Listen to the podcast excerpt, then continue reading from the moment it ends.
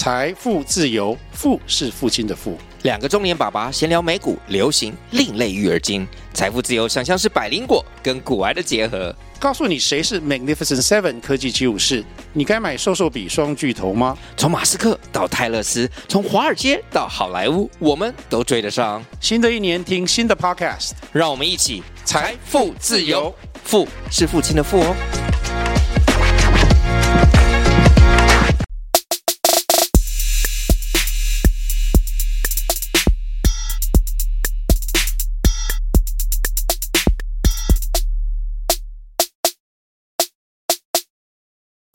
Hello，大家好，欢迎回到加密货币千万交易员的呢喃，我是今天主持人暨千万交易员 Crypto。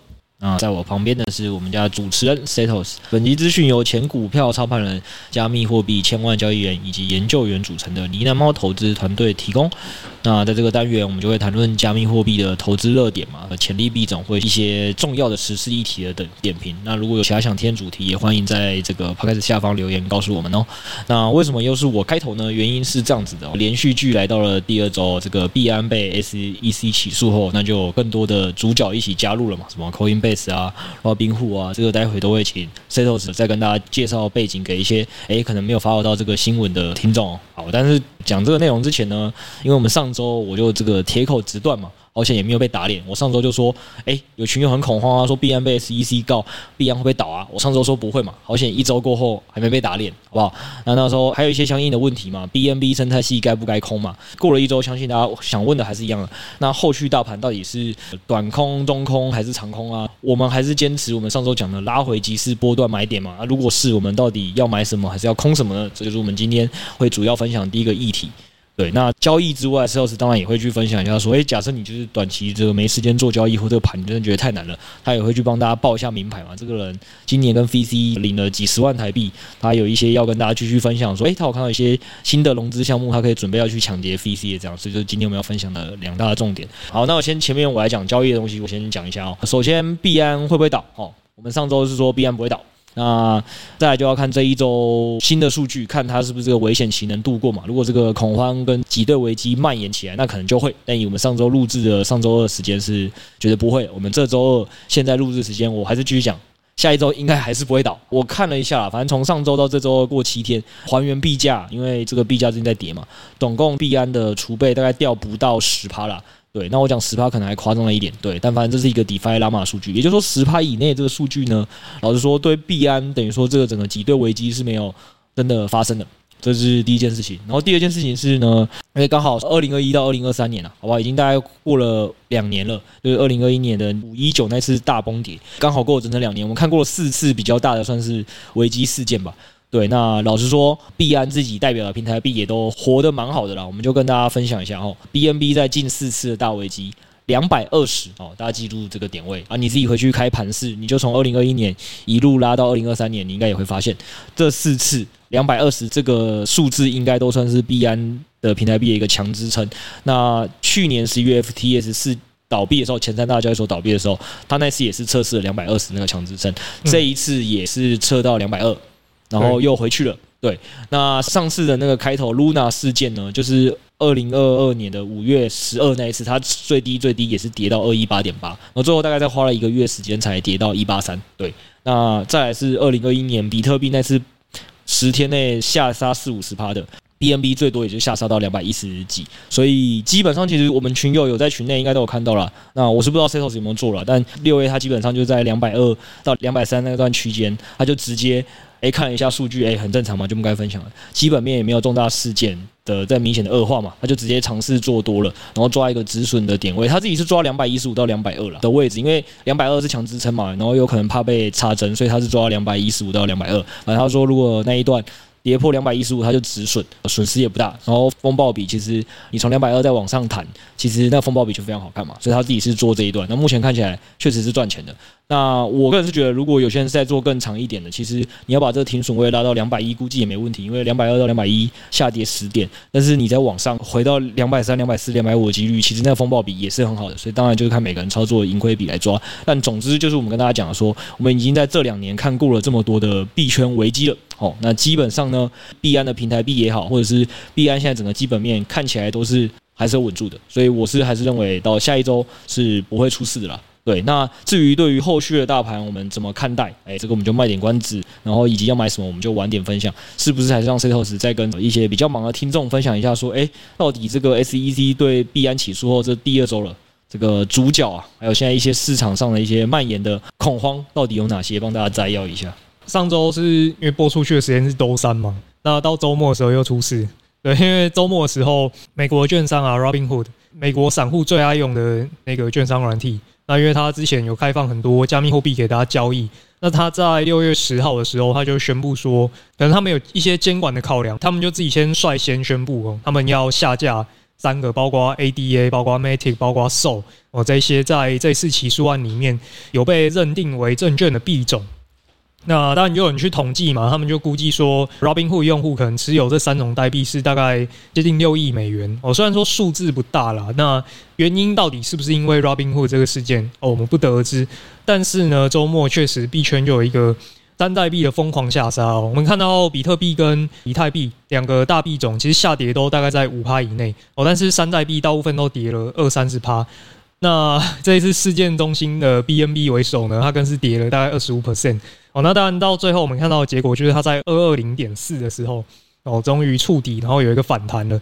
那但是大家还是会很担心，说到底这个山寨币会不会因为被认为证券这个风波啊，然后导致说后面再进一步的下杀？就这件事情它到底会不会还没有反应结束，或者说现在市场上的恐慌到底有没有道理？哎，我想先跟你确认一个问题。对，因为我们上周那时候就有讲嘛，说我们觉得这个下跌。对，短期可能都会是一个逢低买进，就是依照技术点位买进的一个买点嘛。对，我上周就是这样跟你讲了。对，那所以我们的 BNB 两百二强支撑，那时候你到底有没有去做嘛？我没有去做，但我本来有一点 BNB，那我反而是事情发生之后有先卖掉，那我后来还没有接回来。嗯，对，什么听起来是反的操作？就是，是我我是在跌到一半的时候，然后先把它给卖了。哦，对对对，就是那时候 SEC 刚宣布的时候就先卖掉。哦，对对对。所以，所以你是先卖，然后那但是你也没有在两百二附近的时候，就是找一个适当时机点试着把它买回。对，还没有接回来。哦，那你当初卖的点跟现在看起来，你现在买回来还是赚的吗？应该说会少赔啦，因为那时候卖的时候还没还没有到主跌那一段。OK OK，对对对，了解了解。那恭喜恭喜啊，这个操作也算是 OK 啦。对，现在少赔就是赚。对对对，确实是，确实是。那这件事情的延续性到底会延续多久？因为我们上周有跟大家提到说，短期如果有一些拉回的话，都可以试图去买进嘛。那这个判断的依据是何来？对，它搞不好再持续阴跌个二三十天，越接越亏这样子。哎，阴跌二三十天是有可能的哦。嗯，我觉得更久也有机会哦。上周节目就是这样跟大家讲的。对，阴跌是我觉得是有可能的。嗯，对，但还是不改变我们觉得。逢低可以依照技术点位去买进这件事情，这是第一个。因为啊，我讲两个啦，反正应该说我们上周节目就跟大家提两件事情嘛。那第一件事情就是说以历史为证嘛，我们觉得币安被 SEC 起诉这件事情，依照过去的恐慌程度，应该没有比过去的前几次的事情大的。我们举三件事情，我们觉得都没有比它大。第二点是前三大交易所 FTS 交易所是直接破产。币安这个还不是嘛？我们上周就讲，所以我们觉得 FTX 那次应该恐慌更大。好，然后再是去年 Luna 倒掉之后，就是蛮大的一个加密货币的基金，它三 S 也宣布破产。那时候新闻标题都写什么？加密货币的金融风暴时刻来到。那两次的是不是这个崩溃程度，以币圈的内部人来讲，应该都是比现在的 SEC 起诉币安感觉更恐慌的。全部人是更担心后续会发生什么更大的未爆弹。然后再到今年的稳定币脱钩。对，都是因为大家可以想象，一个稳定币脱钩，在以 Web2 概念来讲，就是，哎，你觉得平常觉得很强的美金、日元，哎，突然人家跟你说发生点问题了，那这种东西的影响可能会是比单一一间最大的交易所发生问题，会对你来讲影响是更严重，它蔓延的层面是更多。所以依据这几件事情，我们上次就跟大家讲，第一，我们那时候去帮大家看一下 BTC 跟 ETH，上周讲的是 BTC 跟 ETH 啊，它大概跌了多少趴，然后。大概跌了多久？上周就简单讲了一下，所以我们基本上是可以以上次的事情当做一个模板，以上次的分析跟这几件事情做一个模板跟架构，说，哎，这附近感觉是在这以内的位置，你就可以找机会出手，这是第一个。那我们那时候也强调另外一个重点是，最严重的 FTS 破产那一次，后来我们是不是那次就跟他讲，不到两个月就回来？为什么？哦，因为后来有一个以太坊的上海升级，对嘛，就回来了嘛。其实一月多就收复 FTS 崩跌的失土嘛。对吧？所以我觉得把这件事情整个拉回来，就是再看一次，就是我们再跟大家讲几件事，依时间点排列一下。上次可能没有分析的这么完完整，我们这次再讲一次。反正去年的三 C 破产的时候，那个时候是因为是圈内的第一个蛮大事件，那时候大家都觉得说，哦，这绝对不是一个最终的炸弹，一定还有更多的炸弹，觉得这个事情会对币圈有一个很严重的金融风暴的信用恐慌，所以那时候媒体跟圈内人才会以这个币圈金融风暴形容。哎，结果确实最终也在十一月的时候，终于看到了大的是什么？FTS，FTS 破产了。好，那个时候大家又在想什么？完了，连全球前三大交易所都破产。去年我们还加入了一堆集数，那时候在讲什么？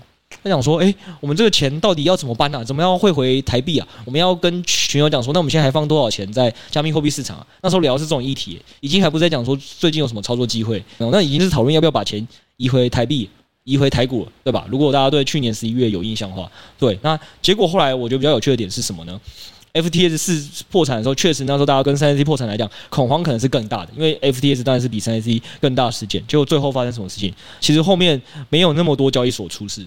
举举例讲，台湾可能比较惨的就是 AX 跟 Staker。AX 应该算境外的啦，但我就说我们台湾用户比较多，感觉有受灾的就这两个。对对对，然后再到今年这个稳定币 USDC 的事件的时候，结果更扯，就是只有周末有短暂脱钩。然后周一银行一开门就拉回一美元，对，所以从这几次感觉比我们这次 SEC 的这个宣判事件，感觉整个币圈人应该是信用恐慌更大，不知道它会到哪里的事情。其实你去看后续的事件，都会发现说，哎，破坏力一次一次随着时间经过，影响都没有想象中严重。那我觉得 USDC 那个可能比较特例啊，嗯，就它如果真的炸了，应该会更严重，只是。因为周一银行开门之后就没事了嘛？不是啊，不止啊，因为那个时候 Web2 世界也真的有去救西谷银行。银行对，没有，所以所以这件事情回来了嘛？嗯、就是当初三 IC 跟 FTS 破产的事情，严重程度不足以影响 Web2 嘛？对，所以没有人出手嘛？对，当真有影响 Web2 出事的大事的时候，Web2 也会自己出手。对啊，对嘛？所以，我我们要讲回来的意思就是说，反正论事件的恐慌程度跟这个严重程度，感觉都没有比这几个严重。对，整体是没有的，起码我觉得在整个圈内人感觉是没有，所以在这个逻辑底下，其实你就可以拿前几次事件当一个经验。对，那只是我们可能要提醒一下这件事情是，呃，我觉得 SEC 起诉这件事情严重程度可能是没有那么严重，但是我们觉得它的这个对盘势的长期的影响或事件的余波荡漾。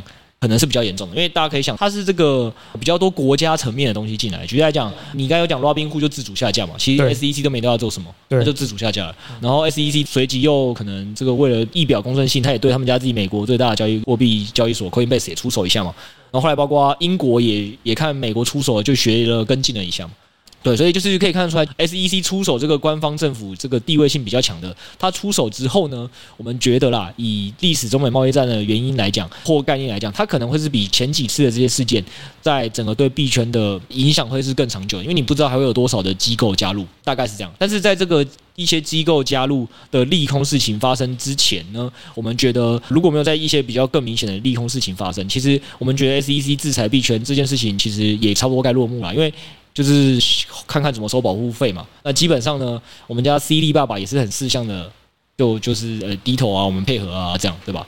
对嘛？所以其实我们觉得这件事情延续性可能会长，但是影响真的不严重。那我们也很认真的再跟大家讲一下，基于我们前面几次的分析，再加上我这次再补一个，上次没有讲。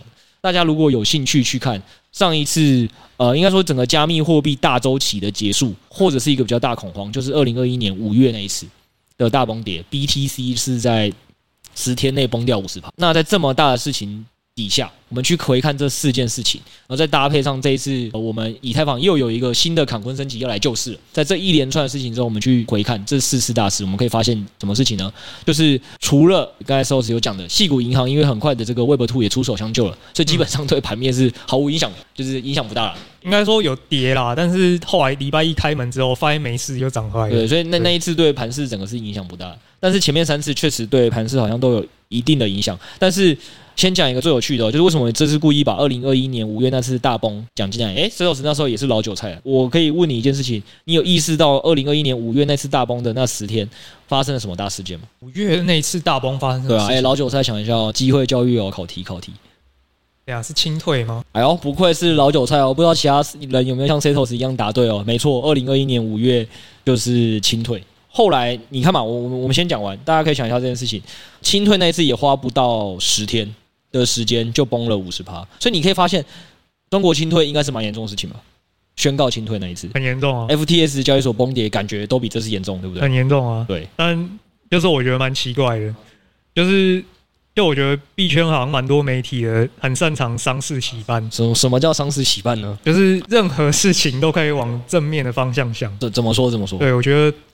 比如说，当初五一九清退的时候，有媒体就说：“哦，短期来讲，你看到的是崩盘；长期来讲是好事哦，因为他把一些不稳定因素给去除。哦，说一些不稳定的中国用户，反正他迟早会被退的。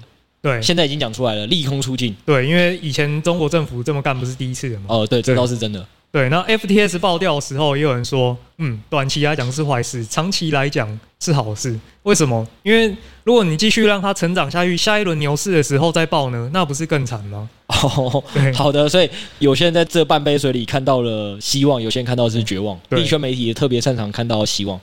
真的蛮屌的，我觉得这方面蛮屌的。难怪我现在也是持续跟大家讲说，BISEC 事件，我经过前几次的分析，我也是觉得短空中多。哎，我是没有看长期啦，好不好？我们先不讲长期，但我好，我也洗办，我也洗办，好不好？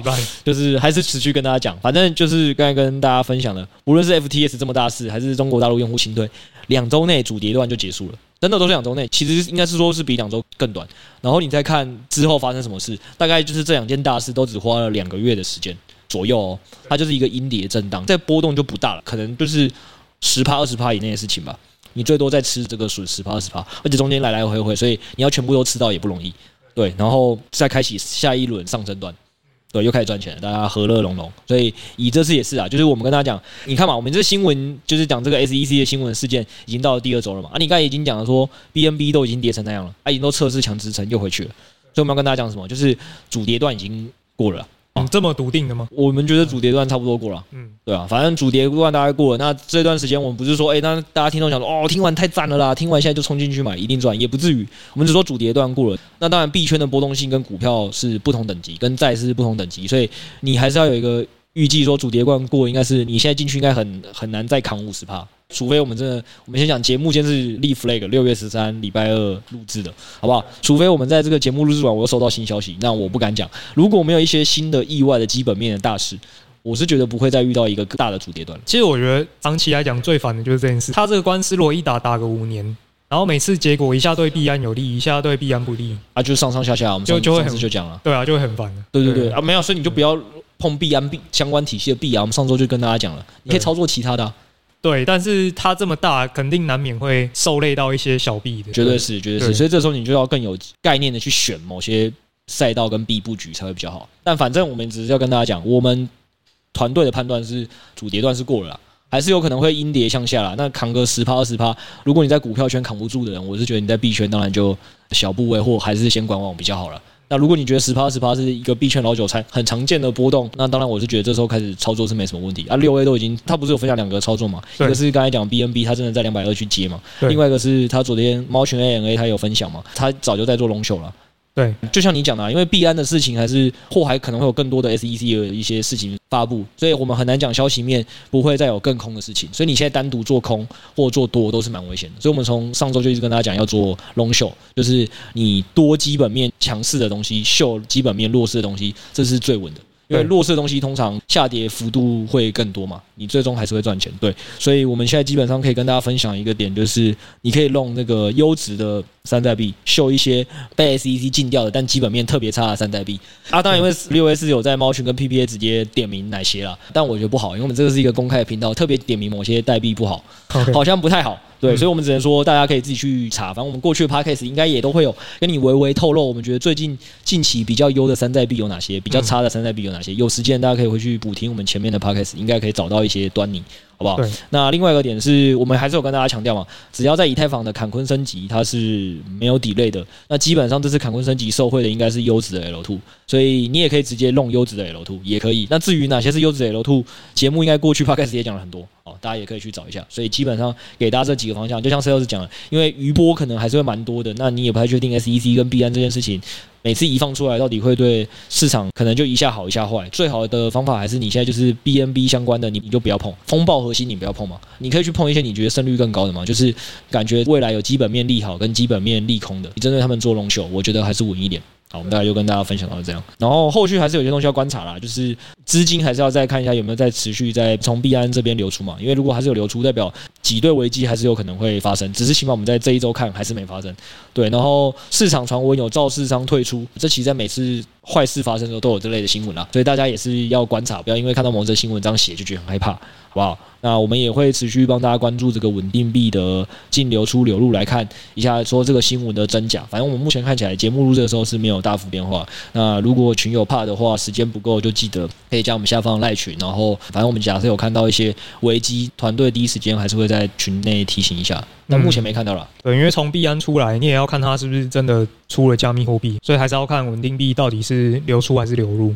对，那好，反正第一 part 就讲到这边。不擅长做交易跟没时间做交易的，那我可能也可以先不要碰，没关系。但我觉得币圈还是有个好处的，就像社长讲，即使盘势再烂，但币圈独有，股票圈没有，就是币圈会有很多 VC，就是看好这个新兴产业，会这个投很多钱嘛，补贴奖励去抢市占嘛。那这些就算币安本身在出事，他们钱投下去了，奖励该发该抢市占的，还是会有嘛。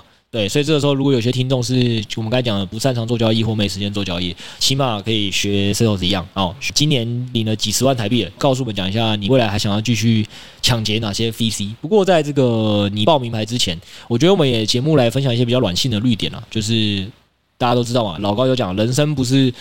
靠努力而已，是要靠选择。选择这件事情，你选的好与坏，可能就会影响你人生很多。有时候你多看书或多听听像我们这样 podcast，给你一些思维的启发。因为你的同温层可能不一定会有这些想法，你不会知道。但我们讲完之后，哎，你可能人生就有一个不一样的方向跟这个突围的可能。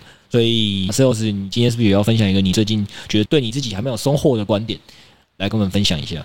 好，事情是这样子。去年十一月，不知道大家还记不记得 FTS 暴跳的时候，那时候我们也是蛮紧张的嘛，赶快采访好几间交易所的老板，去看一下说，哎、他们这几间交易所目前是安不安全的？那最近这个派网的吴董啊，刚好他就出了一本新书，所以我就好奇他到底是怎么样看待跟经营企业的哦，所以我就稍微翻了一下书的内容。那就跟大家分享一下，里面有一些观念呢是蛮受用的。当然，他是一个扶植过可能数十上百间新创的一个老板嘛，所以如果是新人，你就可以看你的职业应该要怎么做选择；如果你是老板，你可以看你的企业该怎么样往前进。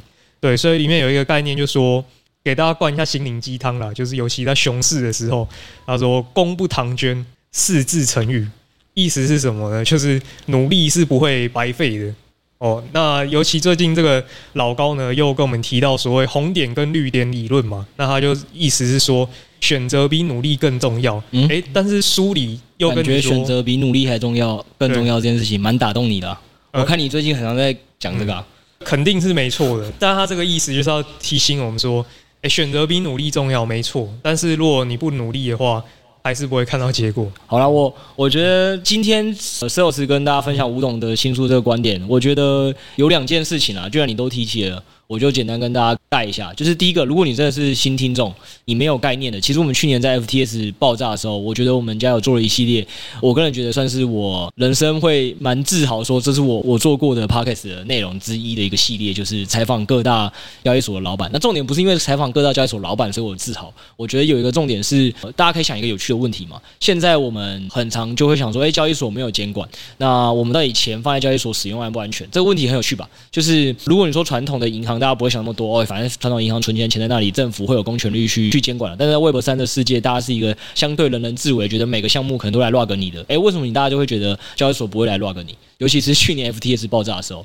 对，所以那时候 FTS 爆炸的时候，我们就基本上想说，群友可能常会用的交易所也有什么，就是三大所嘛，币安啊、OKS 啊、by 币啊，然后台湾可能也比较多人用的就是 Bitget、币差跟派网嘛这几间。所以我那想说，群友不一定有机会可以访问到老板，但以我们 KOL 的身份是有机会可以去采访一下这些老板。那我觉得可以让就是听众有一个好处是什么？就是过往你可能想要了解一间交易所，去知道它一些资讯，你上网找一定都查到那个，哎，我们交易所手续费多多赞啊，产品多好啊，你应该很少会有机会可以听到交易所老板的一些采访。对，所以我觉得那一集我们想要做采访，有一个很大原因是大家可以想一件事嘛，一个交易所的老板如果想要伪二，基本上你大概率就躲不掉了，这是第一个。那当然有可能交易所老板没有伪二，但他底下的可能员工没有执行好的话，可能也会出一些问题。但总之，我觉得先看一个交易所的老板，他对当时整个产业的看法，以及他自己对于他自己后续怎么运营，你去跟他聊聊采访，我觉得去听一听，对用户自己可以去加深判断对这间交易所的呃要信任跟不信任。所以我一直都觉得那个那个系列可能时过境迁了，不一定还是那么的有效。但我觉得如果你还是有把钱放在我刚才讲的几大交易所的，你没有听过我们那几集采访的，或你已经有听过但忘了，我觉得我真的是蛮鼓励听众不时可以回去听一下，想一下，搞不好你这个每次在听的过程会加深。像最近币安被 SEC 起诉嘛，有可能是一个新的一波人心惶惶。你们可以回去听一下那个系列啊。当然，那个系列比较可惜的是我没有采访到币安的老板了，CD 要不到，那个倒是我觉得比较遗憾的部分。但撇除那个，我觉得其他交易所的老板那时候我们是做了一系列可能有三十到五十分钟的访谈吧，所以我觉得那个部分是我们蛮自豪，这是第一个。然后第二个就是刚才 Sales 聊的这个，所以我其实不太会放过这种就是。现在各的 Web 三的交易所的这种老板也好，或高层也好，他如果有机会出书、有访谈，我如果有机会找到的话，我应该都会去看一下。因为就是我们刚才有跟大家聊的嘛，你去网络上搜寻的那种 Google 前三页，基本上一定是公关文啊。漂漂亮亮，你要看到也没有办法看到多深入。我们那上次访谈三十分钟那个，我就觉得嗯，有多认识一些。那包括这次吴董的这本书，我觉得看完之后，其实我会对派网这间交易所或者是吴吴董这个人，起码更加了解这件事情，有助于我去判断。那为了避免大家觉得我好像要业配什么，所以现在这件事情是这样，就是大家有兴趣的自己去看书，免得我在看完讲说，诶，派网的吴总，看完书之后对派吴总非常放心。我没有，我们这个绝对没有业配。好吧，我们只跟大家讲说，为什么我会做这件事。其实我也鼓励群友做这件事，就是你如果都有放钱在一些交易所，而、啊、这个 Web 三世界相对又没有公权力的监管，那你为何不趁有机会多去了解某些交易所老板或高管的机会来的时候，呃，你去各大通路翻翻书，也不会花你的钱，然后花一两个小时的时间，让你知道说自己的这个财产到底安不安全。我觉得是一个蛮值得的投资啊。对，所以我自己有去翻了。那刚好其中有一个蛮有趣的，就是 Sales 跟我聊的，就我也蛮认同他刚才讲的，就是古董的第十章写叫做公布唐娟。我一开始会对这个蛮有兴趣，想说，嗯，公布唐娟这四个字看不懂，特别去查了一下。不好意思，国文国文的造诣没有这么好哦，原来就是有点类似贾博士啊。我们第一个那时候想到第一个概念是跟贾博士有点像，就是贾博士之前有一个很著名的演讲嘛，你过去的任何事情，未来。呃，点会连成线，或或连成一个面，不会有白费的。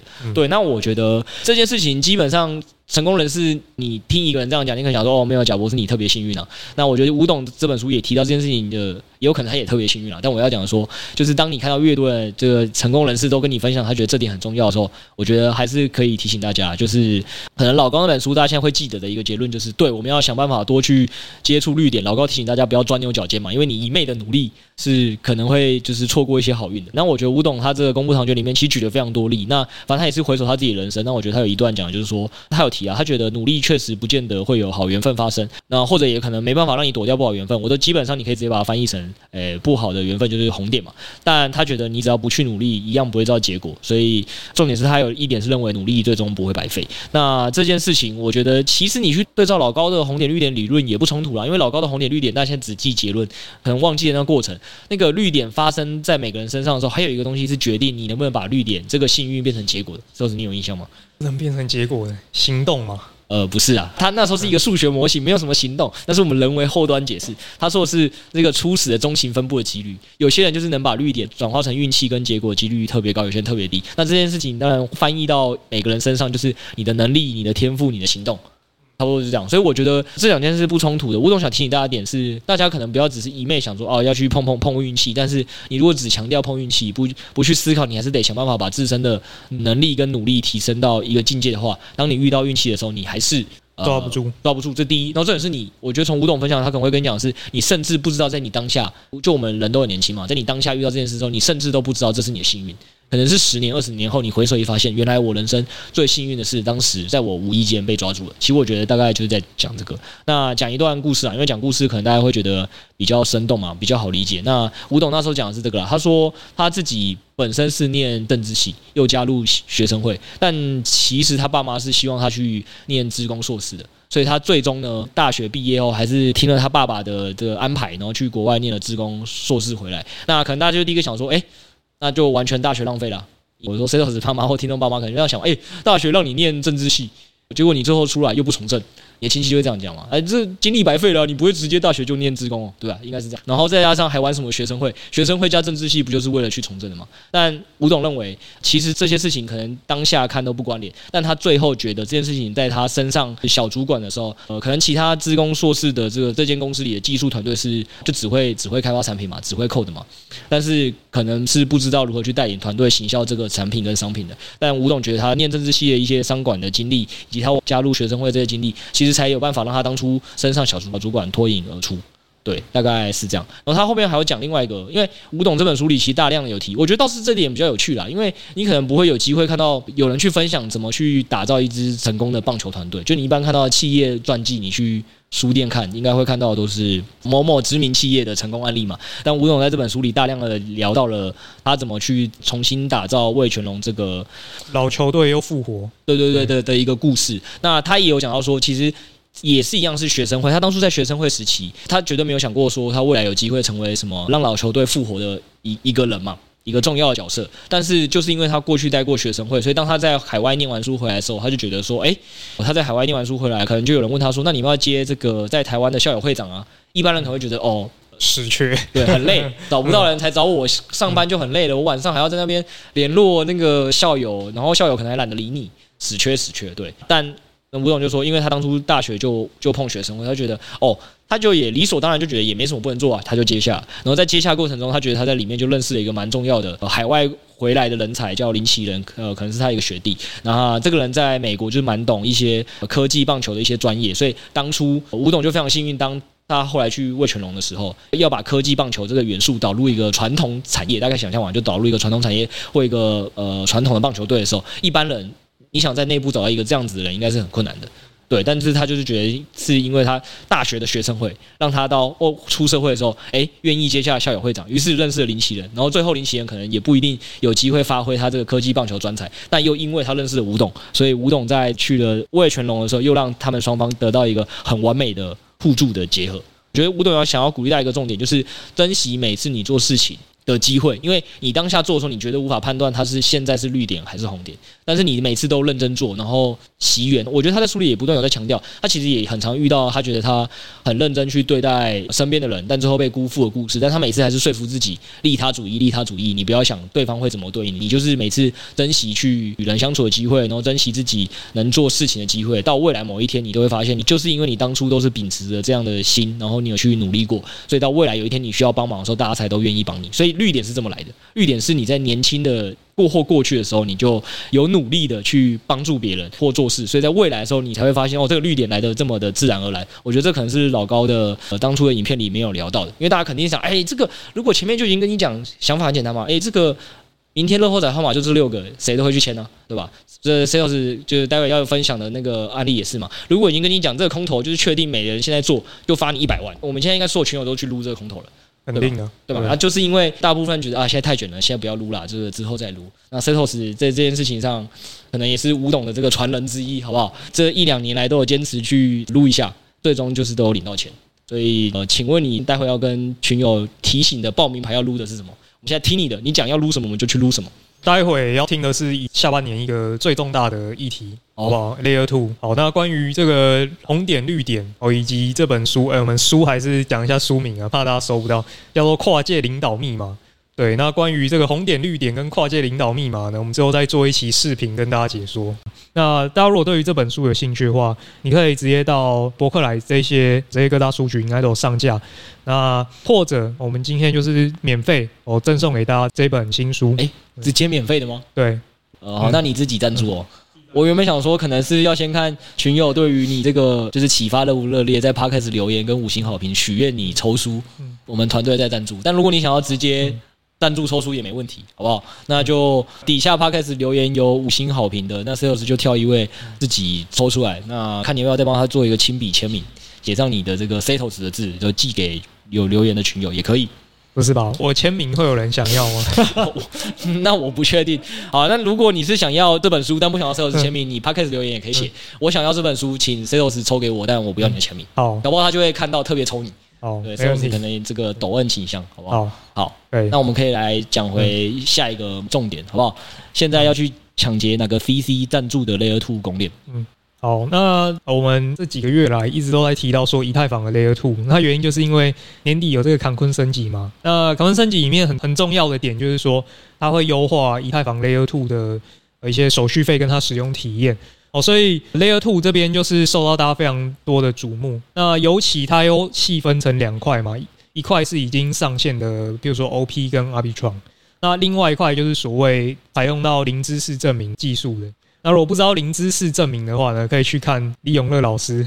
对，他应该有解释的蛮清楚的。那为什么？我们前面 podcast 也有一次 很生活化的举例，好不好？哦，这也是没问题的。对，所以现在的情况就很像当年二零二一那时候，很多 Layer One 嘛都在发自己的公链，很像 Solana、像 Avex、像 Luna，那时候就是大家的论述就是说 L One 哦，因为呃现在以太坊已经不够用啦，等等等等等。好，那发展到现在，其实现在有点像当年那个状况了，只是现在角色就变 Layer Two 了嘛。那在 Layer Two 这个赛道里面呢，又是 ZK，就是零知识证明的这一块是大家特别关注的重点。那在这个赛道里面，你到底要关注哪一些项目？其实 V 神早就帮大家列完清单了。他在之前一个推文里面呢，就有提到说，在 ZK 的 Layer Two 这块领域里，有五大战士，跟黑暗大法师一样哦。可能你要收集身体不同的部位。那它里面列到五个呢，就是 Darkware 跟呃 Matter Labs 哦，这两个可能就是大家最近撸得很凶的。那另外还有一个就是 Polygon 哦，但是 Polygon 当然现在被认列为证券嘛，所以它不确定性可能又稍微再高了一点。那我们今天要讲的就是 vson 提到另外两个哦，就是 Scroll 跟 Taiko 这两个，它是最近比较消息比较多的啦。那其实也是因为他们开发进度稍微再慢一些哦，不过最近都陆续有一些成果出来的。哦，那所以 Scroll 呢，这个公链哦，其实它就是最近在五月底的时候，它有发布了一个提案，说他们八月的时候会上主网，然后他们想要让第一时间把 Aave 搬过来，搬到这个 Scroll 上面来做上线。哦，那这个具体它这个提案讲了什么呢？其实没那么重要。总之，它其实就是暗示说，它八月就要正式的发布主网了。哦，大家可以开始 onboard 上去操作它的一些应用了。那它其实在今年三月的时候有完成一笔融资，哦，金额大概是八千三百万美元，所以估值也是十八亿之多，哦，这个也是很大的一个数目啦。其实跟跟现在的这个什么 OP 跟 Arbitrum 其实是差不多行列的这种估值等级的，所以我们可以期待说它未来其实发空投应该也是不手软的，哦，所以它即将要上线了。那建议大家呢可以去做一些它的刷空头的任务。哦，反正又有融资，然后又被飞神点名的五大之一，对，我觉得是该认真看待它。对，那其实像这种很有本钱的公链啊，他们有本钱的通常比较不会在熊市就就尤其是市况特别差的时候发币，所以它可能不会在这么快的时间点就发。但是你现在就是先做哦，以后可能会去参酌你。在上面的一些交易记录嘛，所以现在就先做起来放。然后呃，另外一个就是我们刚刚提到的 Taiko 哦，T A I K O 这个公链，那它一样也是在六月八号的时候，它又融到一笔钱嘛，总共它现在就是融了两千两百万美元，而且它是比较直接哦，它直接在白皮书里面就讲说，他们未来会发 T K O 币。开口币，然后来当他们这个公链的一个生态币，所以他们最近也是推出了阿法三，他们一个最新的测试网。哦，然后预计可能在明年初都会上线主网，所以你可以发现说，V 神列的这五大战士呢，他们不是已经上了，就是在今年会上，而不然就是明年初，最晚可能明年初也就会上了，所以等于是说，这是现在可能跑在很前头的一块领域啊，那也是推荐大家可以去参与一下，因为像譬如说 OP Arbitrum，他们可能都是上线了。然后又过了可能一年一年多，那才真的正式去发币。所以你尽早去参与的话，我觉得是可以提升你拿到这个空投的几率的。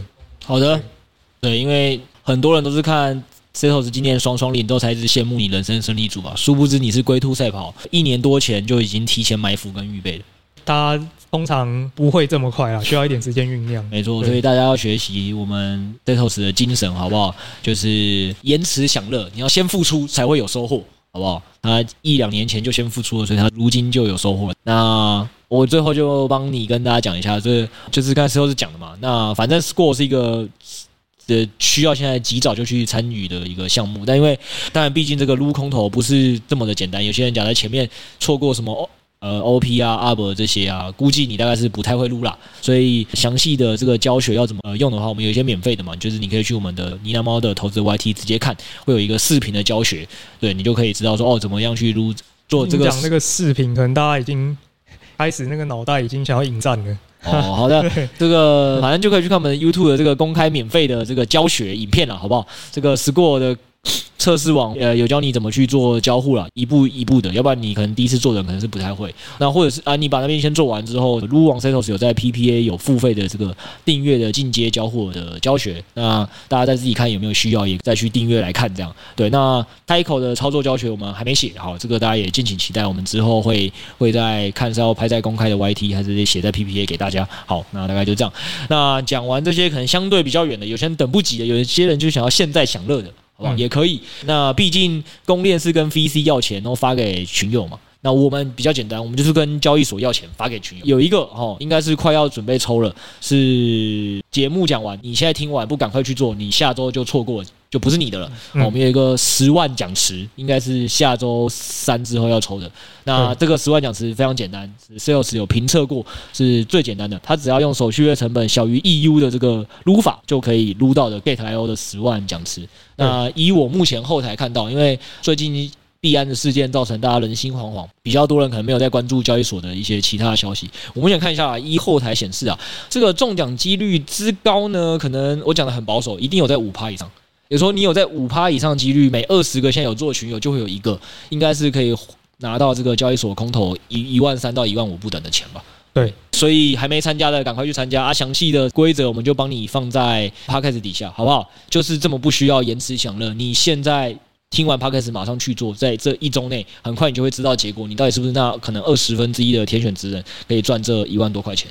对，应该是还不错。直到六月二十，六月二十。好，我们再讲另外一个交易所的，也是假设你很想看李多慧哦。钱的部分你应该觉得还好，李多慧好像也是我们家跟派网交易所要到了六张门票，可以去看李多慧的。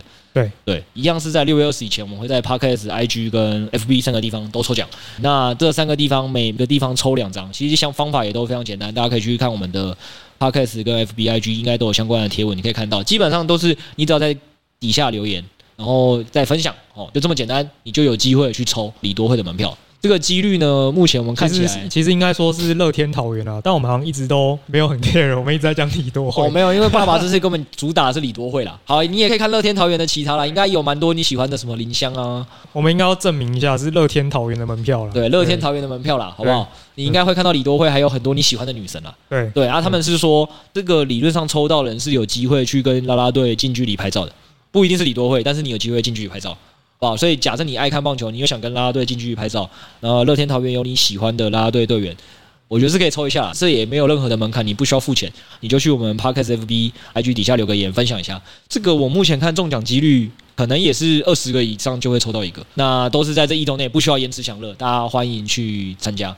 好，那最后派网爸爸还有一个赞助钱很爽的活动，基本上呢，我们就放在节目下方，因为今天已经讲太多了。这个东西只要你的爸爸妈妈跟你的兄弟平常感情不错的话，你应该可以爽领一千八百台币以上，好不好？这是每个人都有的，每个人都有的。那细节我们今天就不再再讲了，我们就放在这个 podcast 底下下方都会有教学，反正都不是延迟享乐的。你现在做。节目上架一周内，你都有机会赚财赚色，不论是一万多块的 get io 的发的钱，还是这个去桃园看桃园乐天门票，还是去靠你爸爸妈妈帮你多赚这个一个月一千八。都是立即就会有的啊！当然，你如果是 Setos 的粉丝或是这个知识分子，那也没问题啦，好不好？不要钱不要财，记得可以去这个 Podcast 底下留言抽书。那这个我们就请 Setos 可能在未来节目再公布他什么时候要去抽。那你想要的就赶快去 Podcast 底下留言说想要 Setos 的签名书或不要也可以。好，以上今天有四个抽奖活动分享给给大家，看你想要哪一个。好，以上就跟大家分享到这边，谢谢大家，那下周见，拜拜，拜拜。